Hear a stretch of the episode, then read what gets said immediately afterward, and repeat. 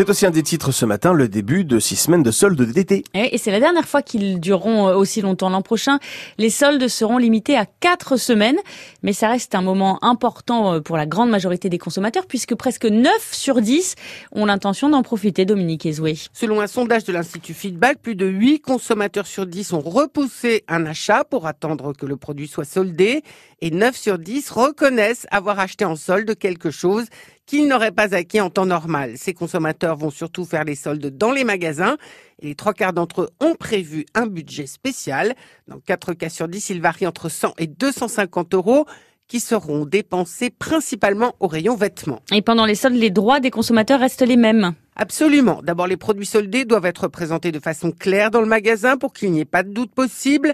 Seuls les produits qui ont été en stock pendant au moins un mois peuvent être soldés. Normalement, le commerçant ne peut pas commander des produits à bas prix exprès pour les soldes. Deuxième chose, le prix barré doit être clairement affiché à côté du prix d'origine. Quand on veut échanger un produit qu'on a acheté en solde, les règles sont les mêmes.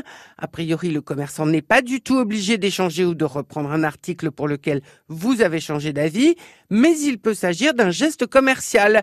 Si le commerçant indique qu'il échange et qu'il reprend, il doit le faire aussi pendant les soldes.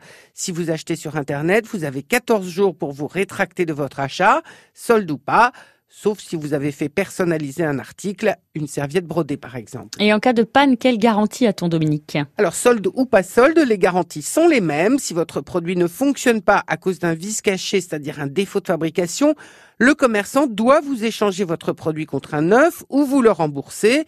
Même chose avec la garantie légale de conformité. Il s'agit par exemple d'un produit qui ne fonctionne pas comme il le devrait, un four pas aussi puissant qu'annoncé, ou un téléviseur qui ne capte pas la TNT. Si ces défauts apparaissent dans les deux ans après l'achat, le commerçant doit remplacer le produit ou vous rembourser même s'il est écrit quelque part dans la boutique, ni repris, ni échangé. Et je précise que les soldes ont déjà commencé sur Internet. Je dis ça, je dis rien.